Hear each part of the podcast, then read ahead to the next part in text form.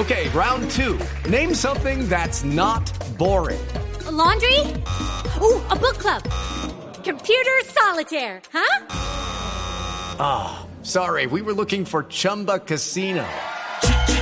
Chumba. That's right. ChumbaCasino.com has over 100 casino style games. Join today and play for free for your chance to redeem some serious prizes. ChumbaCasino.com.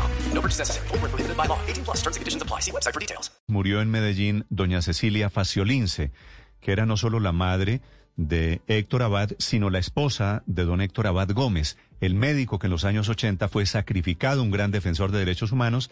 La vida de ella reflejada en la historia gravitando alrededor de una, de una familia maravillosa, una familia muy paisa, retratada esa familia en muchos libros y ahora en la película, en la película que estamos viendo, El Olvido, que seremos? 619 desde Medellín.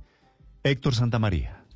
Así es, Néstor. Sin mayores detalles de las causas, se conoció el fallecimiento las pasadas horas de doña Cecilia, después de casi un siglo de ser ese bastión de sus seis hijos y durante 43 años de Héctor Abad Gómez, recordado líder social antioqueño y médico que fue asesinado el 25 de agosto de 1987 en Medellín tras recibir varias amenazas por su labor en defensa de los derechos humanos, no solamente en Antioquia, sino en el país. Cecilia Faciolince nació en Bogotá en 1925 y también escribió un libro, Recetas de mis amigas, así como su afamado hijo Héctor Abad Lince, que entre muchas obras publicó El olvido que seremos en 2005 y que inspiró la película del mismo nombre que cuenta con la historia de la vida de su padre. Antes de fallecer, doña Cecilia, pues destacó y además como destacada matrona antioqueña, dijo que estaba feliz porque con el libro y la película muchas personas conocerán la obra de su fallecido esposo. No podía creer de la felicidad es que, que hayan podido conocer mucha gente la que vaya a ver esta película. En ese momento también aseguró que el recuerdo doloroso por la partida de su esposo se mantiene vigente,